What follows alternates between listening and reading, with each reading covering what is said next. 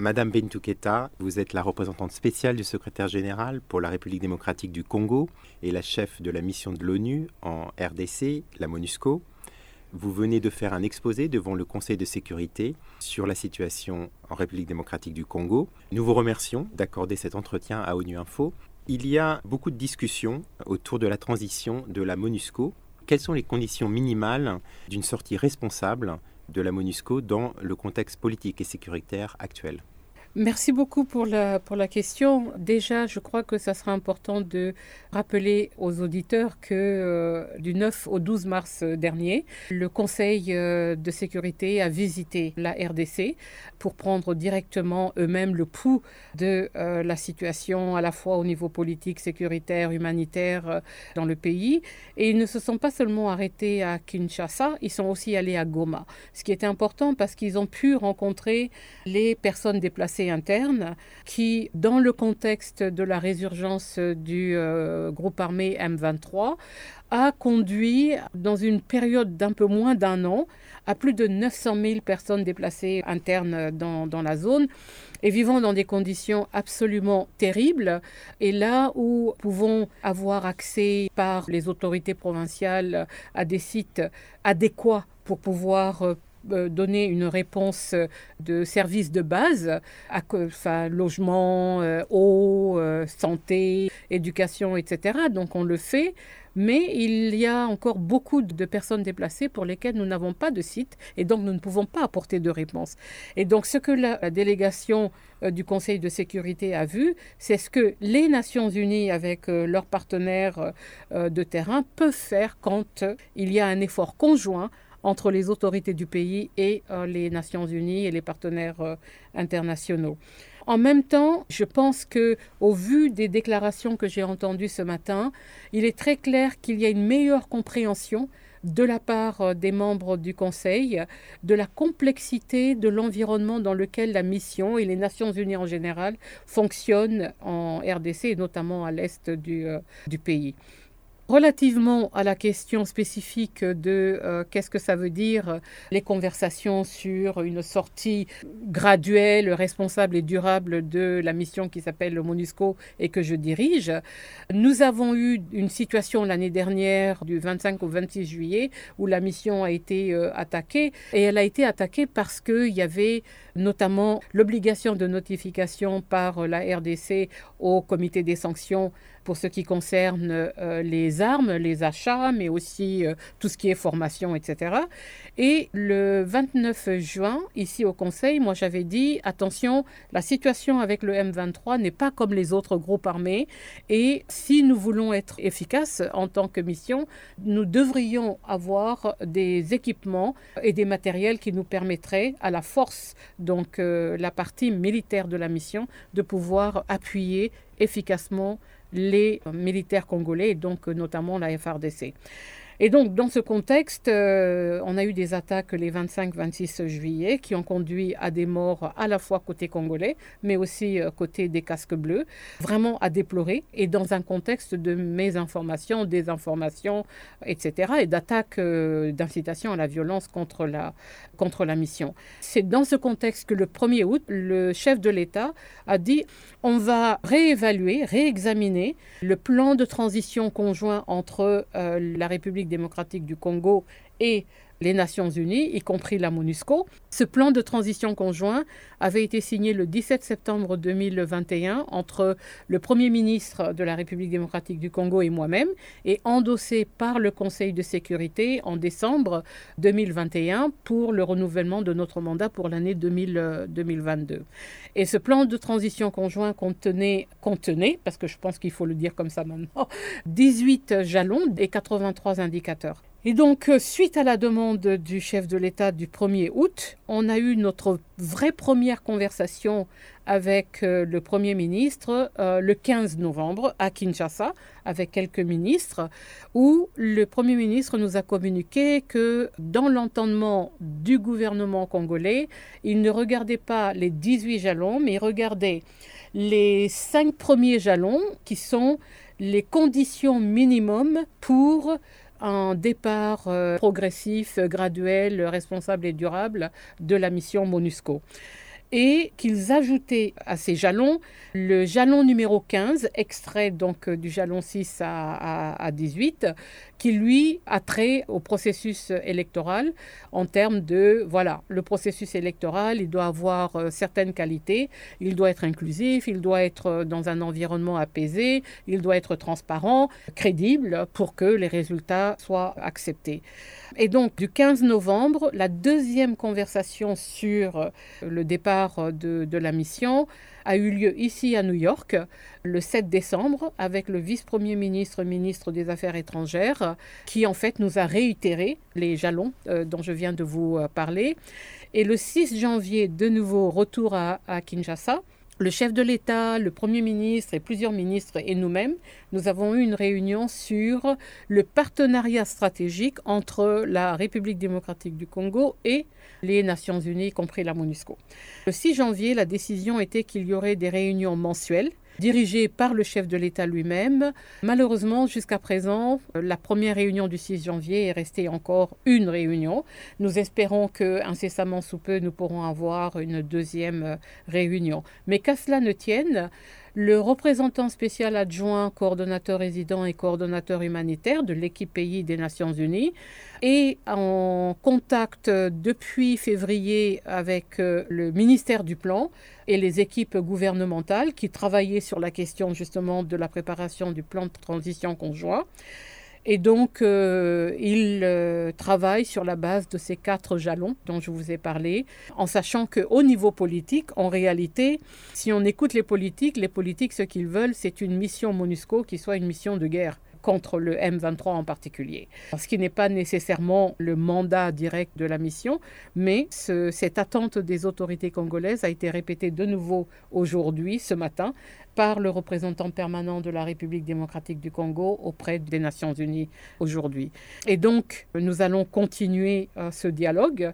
en sachant que d'un côté, il y a une attente euh, très spécifique côté congolais, et puis il y a le mandat que le Conseil de sécurité nous a donné et qui dit que nous devons revenir en juillet, fin juillet, avec des options pour la reconfiguration de la mission et aussi de la présence des Nations Unies en République démocratique du Congo basée sur une évaluation euh, des réalités du, euh, du terrain.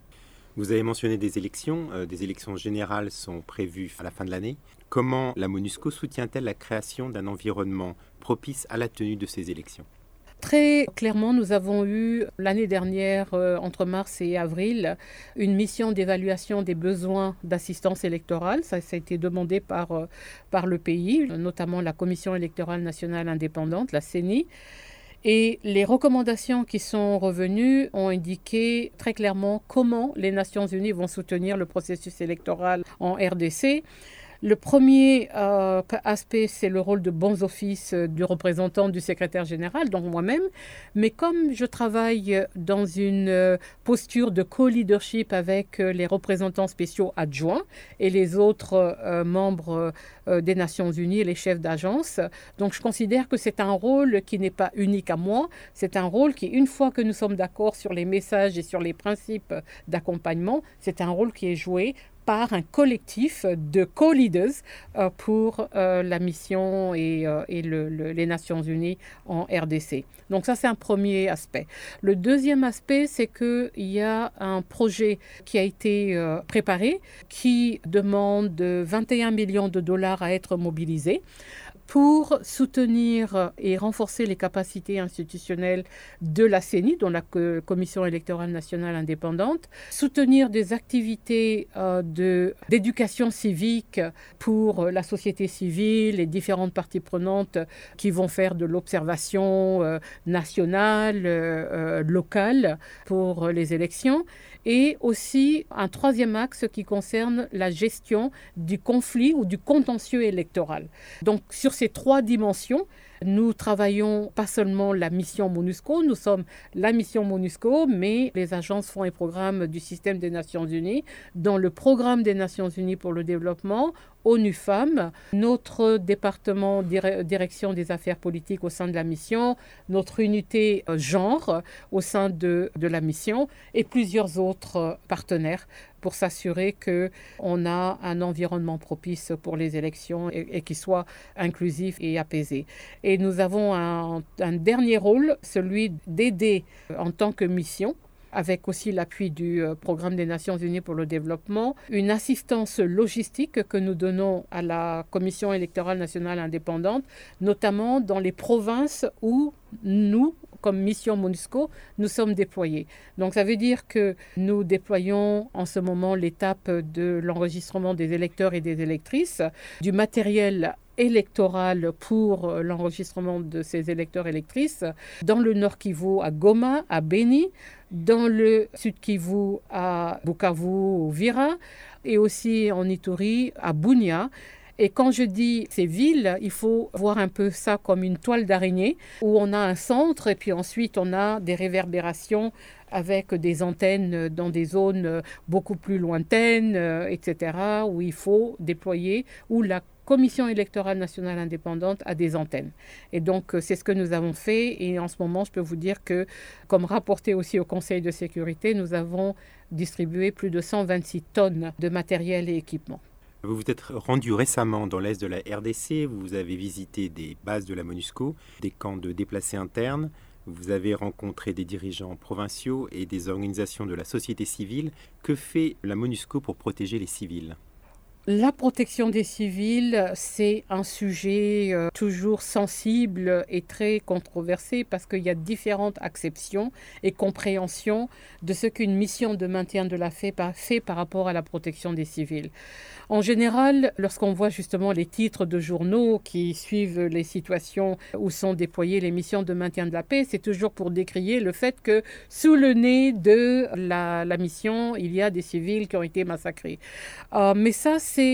un aspect euh, très difficile à combattre parce que c'est mécomprendre l'environnement dans lequel cette protection des civils se fait, où nous avons un manque d'infrastructures euh, routières pour accéder. On peut recevoir une alerte, mais pour euh, quand on dit c'est à 5 km, peut-être que c'est 5 km, ça veut dire plusieurs heures avant d'arriver au lieu où l'alerte a eu, a eu lieu. Et c'est aussi ne voir que la protection des civils au sens protection physique des dangers et ne pas voir que le travail de protection des civils d'une mission, c'est une combinaison de trois niveaux. Un niveau politique et de dialogue avec les autorités nationales, provinciales, locales, et y compris avec les communautés elles-mêmes et les parties prenantes au niveau local. Et c'est aussi donc euh, le deuxième niveau, la protection immédiate physique. Mais le troisième niveau, c'est la création d'un environnement euh, qui permet de protéger les civils euh, en travaillant avec le ministère de la Justice, l'auditorat militaire, travailler avec le ministère du genre pour lutter justement contre les violences faites aux femmes, les populations vulnérables, femmes, enfants. Et même quand je dis violence, c'est basé sur le genre c'est aussi les violences sexuelles basées sur, euh, sur le genre, sur ces populations vulnérables. Et c'est oublier aussi que nous travaillons au renforcement de capacités au niveau local et que dans la, création de cet environnement propice, nous utilisons différents outils, dont les QIPS, qui sont des, financements assez rapides finalement pour créer des conditions d'amélioration euh, des conditions de vie des populations, parce que dans la majorité du temps, là où nous sommes déployés, c'est qu'il n'y a pas vraiment la présence directe des services de l'État et euh, nous sommes quasiment les seuls euh, dans ces zones. Donc voilà, donc on améliore des routes, réhabilite des routes, on crée des routes pour pouvoir passer plus facilement. Et quand on le fait, c'est pas seulement pour nous pouvoir bouger euh, librement, c'est aussi après euh, les forces de sécurité qui peuvent bouger, les populations, les communautés elles-mêmes qui peuvent bouger, même euh, mettre des lumières au sein de la ville sur certains axes pour éviter les attaques dans l'ombre, etc. Donc il y a, y, a, y a, tellement d'autres outils. Bon, on n'a pas nécessairement le temps pour que je aborde tous les aspects et les facettes de ce travail euh, en liaison avec les agences, l'équipe de pays des Nations Unies, où nous créons les conditions euh, meilleures pour, pour, pour les populations. On fait ça tous les jours, 24 heures sur 24, pendant des mois et des mois. Et des fois, on déploie pour, euh, quelques, pour répondre à des alertes en se disant c'est un déploiement pour 15 jours. Et en fait, on y reste des années où on protège des dizaines de milliers de, euh, de personnes déplacées qui viennent à nos bases ou des milliers qui viennent à nos bases pour lesquelles, euh, voilà, nos bases sont la première ligne de se sentir en sécurité. Il y a une montée de la désinformation. Comment la MONUSCO fait-elle face à la montée de ce fléau? Nous avons eu cette expérience très malheureuse euh, et ces incidents tragiques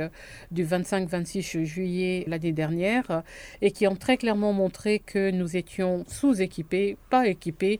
pour lutter contre euh, la mésinformation, désinformation et les euh, fake news d'une certaine manière. Donc le 4 août, nous avons eu une réunion entre la mission et les principaux ici, comme, euh, comme on dit, et notamment le département de la communication globale et aussi euh, l'unité de communication stratégique au sein du département des opérations de paix. Et à la suite de ça, on s'est rendu compte qu'en fait, il nous fallait monter une machinerie de guerre, entre guillemets, pour répondre euh, à, l'ampleur de, des attaques en fait, que la mission subissait et continue de subir d'une certaine manière, même si c'est un peu plus en sourdine on a fait des décisions de, euh, un, euh, recruter des experts dans le domaine de notre présence sur les plateformes digitales. On a aussi euh, que j'appelle monter en puissance sur les produits multimédia pour différentes audiences. Et c'est là où j'ai appris que les produits multimédia, dépendant euh, de la segmentation, de euh, qui doit recevoir, etc., écouter, euh, bah, il y a les jeunes jeunes, et puis il y, a les, y a les plus vieux, et puis il y a les gens qui ont un peu plus de 60 ans comme moi. Donc c'est pas du tout le même type de produit pour approcher la question de la vérification des informations et avant de prendre une posture, une euh, une attitude, etc. Donc, euh, par exemple, moi, je m'étais refusé pendant euh, des années à entrer dans les Twitter, Facebook, etc. Et à la lumière des incidents de l'année dernière, ben maintenant, voilà, j'ai une, un compte Twitter avec un, je ne sais même pas comment on le dit en français, un handle. Voilà, je découvre, je découvre qu'il y a toute une, tout un monde à apprendre et à connaître afin de pouvoir être équipé et se battre, se battre euh, au sens euh, de, répondre, d'anticiper ce, ce, qui se présente à nous euh, dans cette sphère digitale. Madame Bintou je vous remercie d'avoir répondu aux questions de Nu Info.